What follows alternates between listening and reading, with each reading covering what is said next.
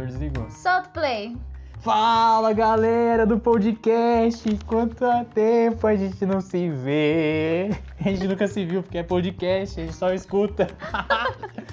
Aqui quem tá falando é o João Paulo, missionário da comunidade de Pantocrator, junto com a sua inseparável companheira. Oi, gente, meu nome é Tainá, missionária da comunidade Pantocrator. Também continuo sendo a Tainá, vou continuar sendo a Tainá. É isso, gente. Tainá, Tainá sendo Tainá. Agora eu vou lançar já um questionamento pra vocês, ó. Você tá chegando a época do verão, já quer ficar com aquele corpo da hora, tudo sarado, tudo beleza total, corpo bronzeado, tudo em cima, tudo nos conformes. E você, com certeza, faz uma dieta, né? Dieta do carboidrato, dieta da proteína, dieta da feijoada, dieta, Dieta da, da dieta, lua. dieta da lua. É só pode comer quando tem lua. É um negócio assim. É umas coisas doidas, né? Mas você já ouviu falar da dieta da inanição? Será que você também é um adepto dessa dieta? Hum, Já, já parou pra pensar? Se você alimenta seus desejos, como você alimenta seus desejos? Você já passou no nutricionista dos desejos Pra saber como que tá? É, meus amigos, hoje nós vamos trabalhar sobre dietas. Ó, eu de dietas eu acho que eu tenho um, um pouco de, de moral pra falar, mas eu sempre desisto delas, então. É, maus. Mas assim, é difícil, né? Porque dieta é um negócio muito chato, gente. Não é um negócio agradável, né? Mas se você se lembra do nosso episódio anterior, nós falamos sobre desejo. E aí nós terminamos, terminamos, tá um pouco difícil de falar. Nós terminamos o episódio falando que os nossos desejos, principalmente os nossos desejos sexuais, não são ruins, como a gente pensa que são. Na verdade, eles não estão contra a gente, nem contra a nossa busca pela santidade. E o que, que isso tem a ver com dieta? O que, que isso tem a ver com, com isso tudo que a gente vai falar? Por quê? Porque o João deu, né? O incrível João Mente brilhante. É que eu tenho entradas na cabeça. ele deu é, a seguinte comparação para nós: que o nosso desejo é como uma fome que existe dentro de nós, né? E que essa fome ela vem de vez em quando, quase sempre, que ela sempre quer algo, ela quer ser saciada, né? Ela quer, a gente quer matar a nossa fome, matar a nossa sede. E aí a gente vai colocando as coisas pra dentro e aquela fome não passa, a gente tem que comer de novo, né? Eu dei uma introdução só, eu dei também uma uma ah, uma, o que que eu dei, João? Que eu Ah, esqueci a palavra. Você deu uma, uma pequena pincelada, pincelada. Exato, sobre como que são esses nossos anseios frustrados, né? Que muitas vezes a gente tem essa fome, mas na hora que a gente chega lá e experimenta aquele objeto do nosso desejo, bem, o negócio dá errado. Então, João, vamos lá, vamos fazer o link, então, porque tá ficando confuso. Vamos fazer o link. Link, ó, som de link.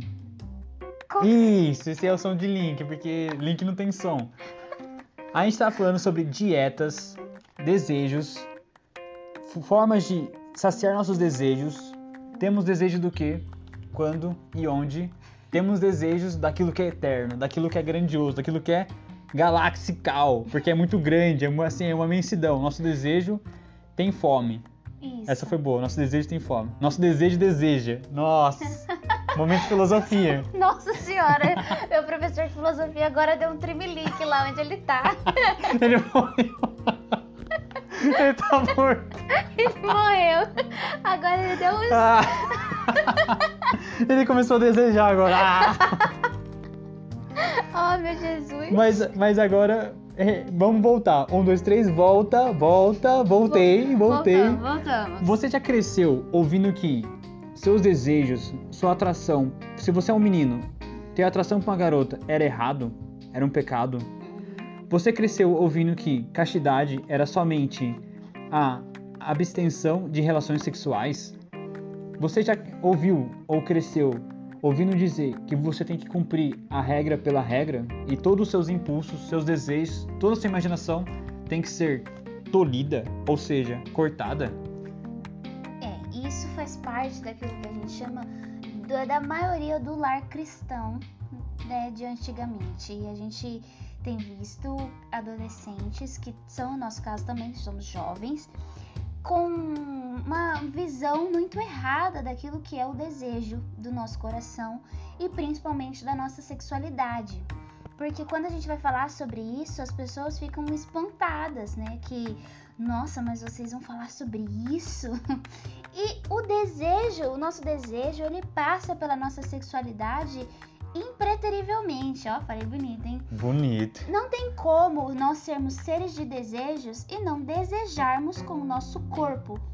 Nós temos desejos carnais, né? E quando eu digo carnais, não é não, não necessariamente são desejos, desejos ruins. Então, é natural. Eu vou filosofar de novo. Meu professor agora vai. Agora vai. Vai ter mais tremeliques. Nossa, agora ele vai ter, ele vai ter um ataque. O filósofo grego Platão chamou este anseio interior de Eros. Eros era um deus grego do amor e era identificado pelos romanos com o Cupido. E esse Cupido, que do, do latim é desejar, o claro evoca a imagem de um menino, menino alado com arco e flecha, o anseio humano que estamos explorando, a gente está lendo o livro Encher esses Corações do Christopher West, a gente está usando como base, né? É o anseio pelo verdadeiro bom e belo. É o desejo do nosso coração, esse Eros que a gente falava no episódio anterior, né? Que é olhar para o bosque e fazer mil mil e uma, né, imaginar mil situações, o anseio de estar tá lá e nananana, e de repente, o que, que eu faço com tudo isso que está dentro de mim? É as meninas, vamos falar com as meninas agora, né? É você olhar pro cara, eu não sei se você já viveu essa situação, eu já vivi essa situação. O cara entrou no ônibus, ele passou por você, o perfume dele tava muito bom. De repente, aquele perfume entrou nas suas narinas e aí, minha irmã, a sua cabeça foi para Nárnia com aquele perfume. Você já casou com homem, você teve cinco filhos com homem, um cachorro chamado Ted, vocês moram na praia há cinco anos e você tem um pequeno negócio. Então, assim, a nossa cabeça é muito rápida. É um negócio assim estrondoroso. O menino nem olhou para você, só, só o cheiro dele fez você ter um desejo dentro de si tão grande que você não consegue explicar. Normalmente isso começa na nossa adolescência com as paixões pelos ídolos, né? As bandas, é, as boy bands. Eu tive a minha época Belieber, eu gostava de Justin Bieber, eu confesso. Eu amava Justin Bieber, eu jurava que eu ia casar com um dos Jonas Brothers. E depois eu jurava que ia casar com um do One Direction, entendeu? Eu, eu, não, na minha cabeça aquilo estava tão certo quanto o ar que eu respiro. Mas por quê? Porque eles despertam dentro de nós um desejo e um anseio por amar, por ser amada, por ser desejada. E esse é todo um, o sentido do coração da mulher, né? É impossível você olhar para uma pessoa que você sente uma atração física e você não ter esses pensamentos, né? É, não, não tem como, não tem como. Então, mas durante muitos anos da minha vida, eu achava que isso era errado, que isso não era bom, que isso me afastava de Deus. E, e aí eu vivia isso de uma forma é muito é, fora da lei, né? Como, quando você tá fazendo um negócio errado e aí você vai se escondendo, assim, você vai, né? Meu Deus do céu, o menino passou e agora não posso, não posso, não posso, não posso. Mas daqui a pouco você já tá pensando e aí já era, já acabou, você já pensou, sua cabeça já foi. E aí é isso, por quê? Porque eu achava que isso era ruim. Eu achava que isso não era algo de Deus, né? Eu achava que isso me afastava de Deus. Na verdade, era uma grande ignorância que eu tinha daquilo que realmente é o desejo do meu coração e para onde ele tem que ser direcionado.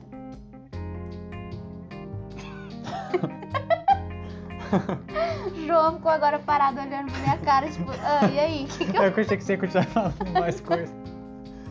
Falei demais. Ai, ai, mas é, é, engraçado, porque me lembra uma cena. Quando a gente ainda tá no, no momento de ignorância, sabe? Quando você acha aquilo você não tem uma formação a respeito disso, ninguém te falou sobre a verdade, você ainda não tocou a verdade, você não se libertou pela verdade e seu mundo abriu porque você conheceu a verdade. Eu lembro muitas vezes a gente pensava assim, putz, você está na faculdade, né? Daí sentava aquela garota na frente, assim, putz, da aula de ciências dos materiais. Meu, que, que, que moça linda, sabe? Ó, eu vou, eu vou descrever pra vocês como que ela era. Ela usava a unha toda cortadinha assim, quadradinha. Meu, ela ia com esmalte vermelho, da hora, muito da hora. Ela tinha o cabelo liso. E era mais engraçado. Tipo, ela dava um sorrisinho, a covinha da, da bochechinha dela assim, ela ficava meio vermelhinha, né? Meu, e aquilo lá, o que, que você sentia? Você que é rapaz, putz, sentia atraído, atraído. Atração é uma coisa boa. Deus colocou atração no nosso coração, colocou desejo. Mas é engraçado que, devido às nossas formações, devido àquilo que a gente mal aprendeu, daquilo que é meio distorcido, ah não, não posso olhar. Não, calma aí, apaga, apaga, apaga isso da minha mente. Ou você vai praticar esporte, numa, num, sabe, num parque. Meu, roupa de educação física.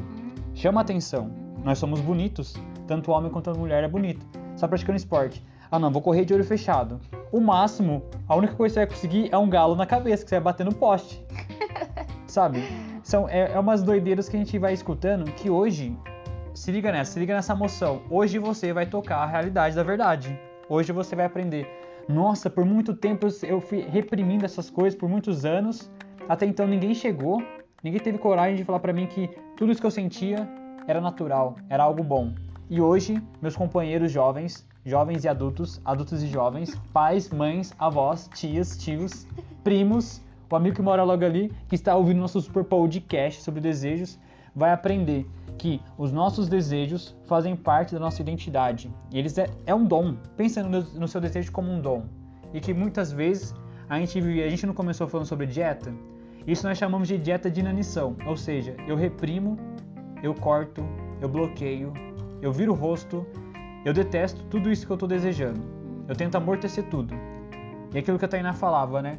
Muitas vezes os lares cristãos, antigamente, criavam seus filhos e educavam seus filhos em cima dessa dieta. Filho, não se apaixone, vai dar trabalho, não olhe pra moça ali do vizinho, senão você vai, vai pro inferno, você vai queimar, vai ficar com a mão preta, sabe? Várias, várias coisas por conta da ignorância. E como mesmo a gente acabou de aprender, o Eros, nosso desejo, nos leva sempre a alguma coisa. E é legal a gente pensar nessa questão da relação homem a mulher, a atração que o homem sente para uma mulher e a atração que uma mulher sente para o homem, né? Isso nos remete o quê? Uma questão muito interessante, né? A complementariedade. Pô. complementariedade, que palavra grande. Complementa para mim essa palavra complementariedade. Explica para mim, dá um complemento. É interessante você pensar, né? Eu sou um homem, eu tenho características de homem, a voz, o porte físico, eu tenho músculos, meu- o modo de, de falar, de pensar, o modo que eu me emociono, os meus sentimentos são diferentes. Agora pense numa garota, no corpo físico dela, no modo que ela vê o mundo, no modo que ela recebe as informações do mundo, no modo que ela lida com as pessoas. Você pode ver que é uma grande diferença. E você faz, fa- faz uma experiência agora, olha para o seu corpo agora nesse exato momento. Você já parou pra pensar, o que, que eu vou fazer com isso? Por que, que eu sou assim? Por que, que eu tenho um corpo? É exatamente isso que a gente vai trabalhar um pouco agora, nessa parte. Mais especificamente falando, específico. Especificamente falando. Sobre a complementariedade. Porque na hora que você olha pro corpo de um homem, ele não faz sentido por ele mesmo. E se você olha pro corpo de uma mulher, não faz sentido por ela mesma. Entende? Então, é um corpo, tá? É só um corpo. Mas na hora que você olha para um homem e para uma mulher juntos, eles viram uma só carne. Eles se complementam. E ali é capaz de gerar vida. Então, é, quando a gente percebe que nós viemos da Trindade, que é união de amor, e que nós vamos voltar para a Trindade, que é união de amor, então quando a gente percebe o homem e a mulher que se unem em matrimônio, por exemplo, no amor, é um sinal visível do amor da Trindade, do amor união. E o catolicismo nunca negou isso. O catolicismo, na verdade, é a religião do desejo. Jesus era um homem de muitos desejos. Jesus era um homem, ele chorou, ele dançou, ele foi nas festas, ele teve uma família, ele trabalhou, ele teve amigos, ele foi traído pelos seus amigos. Então, Jesus era um homem de muitos desejos e ele só conseguiu se entregar na cruz por, por isso, porque ele era um homem de desejos, né? Uma vez eu vi uma reflexão e eu nunca esqueci disso, que São José deu a Jesus, mesmo não estando né, na, na paixão de Cristo, dá para perceber a participação de São José, porque ali nós vemos a divindade de Deus, né, é, redimindo o homem, mas nós vemos um homem, a virilidade de um homem. E um homem, ele aprende a ser homem com seu pai. Então, se Jesus era viril ao ponto de dar a sua vida, é porque São José ele era um exemplo de um homem viril que sacrificava a sua vida, né? Ali era um homem corajoso, forte, que deu tudo de si para salvar os seus filhos. Então, a masculinidade e a feminilidade não é algo inventado, não é algo ruim. Na verdade, faz parte da nossa essência, daquilo que nós somos, né? Eu, eu, eu tenho um episódio, quando eu era criança, o meu tio falava que eu era amorosa. E eu não queria ser amorosa, porque eu acho que eu confundia com horrorosa. Eu não sei o que acontecia, mas eu chorava. Eu não sou amorosa. Ai, eu chorava, eu chorava. E ele ria, ria, ria. Tainá, você é amorosa. Eu não, não. E aí eu cresci muito com uma marca assim na minha feminilidade de não poder ser frágil, de não poder, eu tenho que ser forte, eu tenho que dar conta, eu, né? Uma marca que muito masculina muitas vezes. E uma vez eu tava na capela rezando, né? E eu falava, Jesus, eu quero dar conta, eu quero Jesus ser forte.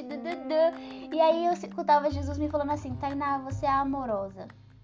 Ali Jesus me derrubou, ele me derrubou, ele me jogou no chão, me nocauteou. Porque ele me lembrou que eu não preciso dar conta, né? Que a minha feminilidade não é para isso, eu não preciso ter força. É, na verdade, eu preciso acolher com docilidade, né? A minha voz é fina. É, o meu espirro é fino. É, fazer o quê? Eu sou assim. E é assim que Deus me deseja e deseja com que eu veja o mundo e acolha o mundo.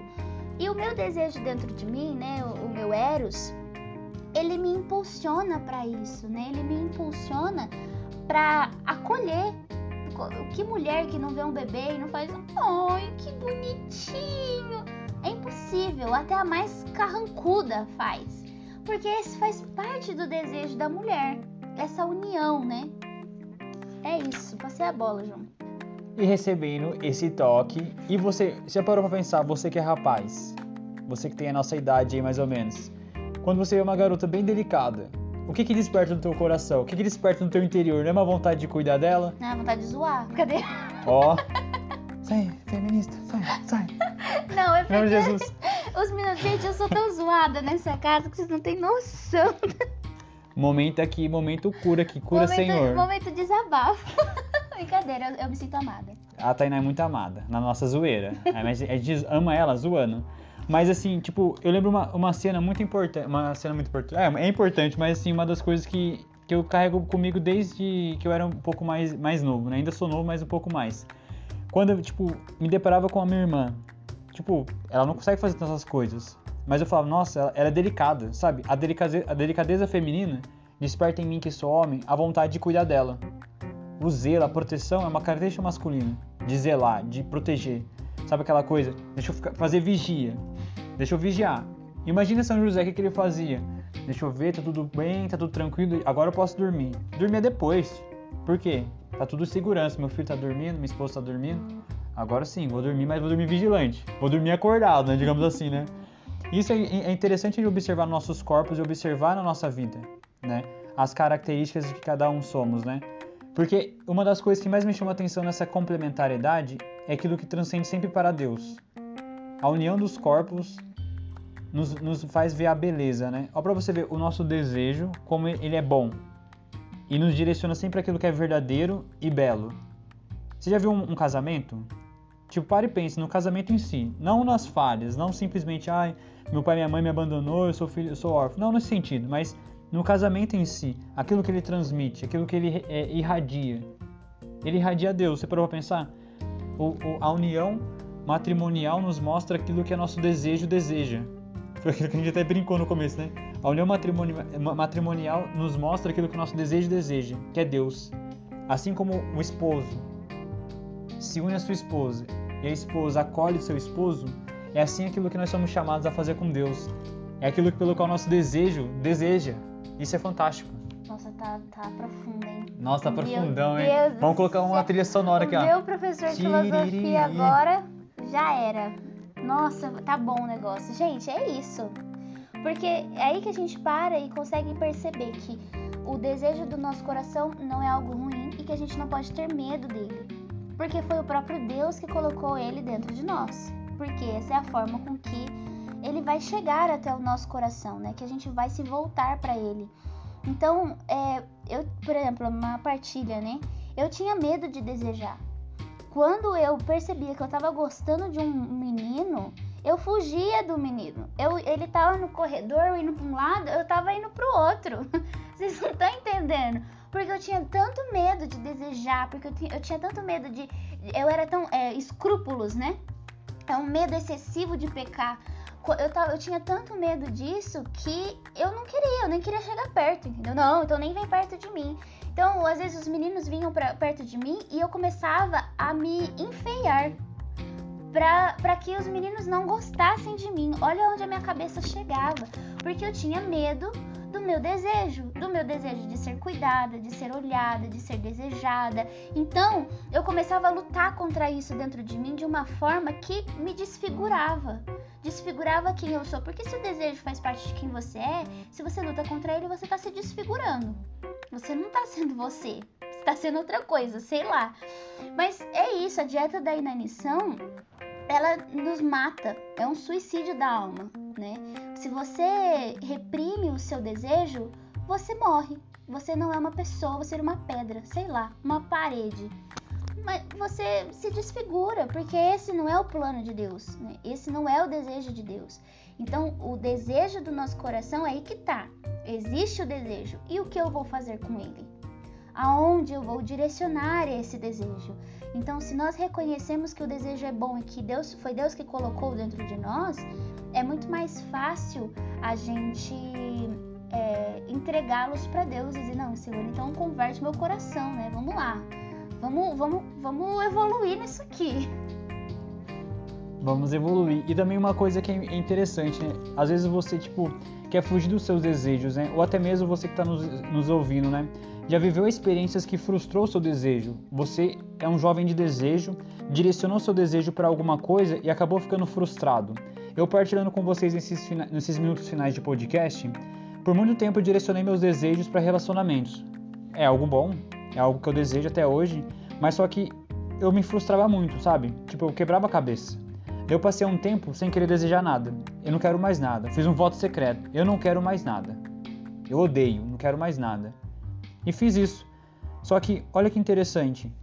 Eu, eu era um jovem meio sem vida, amargo, não desejava nada. Ou seja, eu não estava vivo, eu estava morto. E o que, que eu quero tipo, é dizer partilhando isso com vocês, no momento partilha, no momento partilha profunda. Volta a desejar, volta a sonhar, sabe? Às vezes gera medo. Putz, mas eu, me, eu, eu vou voltar a desejar, mas eu tenho medo de quebrar a cabeça de novo, ou sei lá, desejar algo que é errado. Não, aí, aí é onde você vai fazer a experiência da confiança. Eu tô fazendo essa experiência, sabe? Eu tô rezando assim, né? Jesus, desperta novamente os meus desejos. Desperta, por conta de uma coisa que eu aprendi que eu quero partilhar com vocês, também do livro Encher os Nossos Corações, que eu vou ler para vocês, sobre isso que a gente tá falando. Ó, o desejo é parte do nosso desígnio, e se nós o seguirmos até os seus confins mais distantes, teremos a intuição de que ele nos levará ao nosso destino. Você viu como que é, realmente me impactou essas palavras? Por conta do que? Meu, o desejo todos nós temos e é algo bom. Mas igual no meu caso, eu desejei coisas, que, coisas boas, só que devido à minha ignorância, devido à minha imaturidade, me frustrou. Eu fiquei meio travado e eu decidi cometer um suicídio. Eu não quero desejar mais nada. Só que imagina, se o meu desejo ele me conduz ao meu desígnio e, e consequentemente vai me levar ao meu destino, aonde eu ia parar?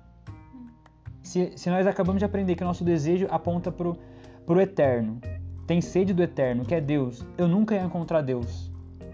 Eu nunca ia completar minha vida. Eu ia poder ter 90 anos e ainda até hoje estaria buscando alguma coisa. Ou até mesmo estaria procurando qualquer outra coisa para é, preencher isso que eu sinto. Então fica essa super dica, sabe? Dica mesmo de irmão, de companheiro. Porque é uma aventura, nossa vida é uma aventura. Volta a desejar, sabe?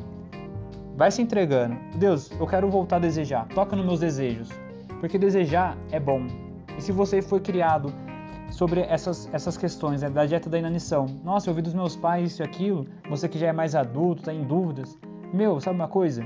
Volta a desejar. Vai entregando os seus desejos. Porque se você vai entregando, fazendo a experiência da confiança, pode ter certeza que Deus não vai direcionar a tua potência. Me vem muito aquela a questão. Imagina um bombeiro aí agora. Não tem um caminhão de bombeiros? A, a força daquela, a, daquela água saindo daquela mangueira é você, você é essa potência. Esse é seu desejo.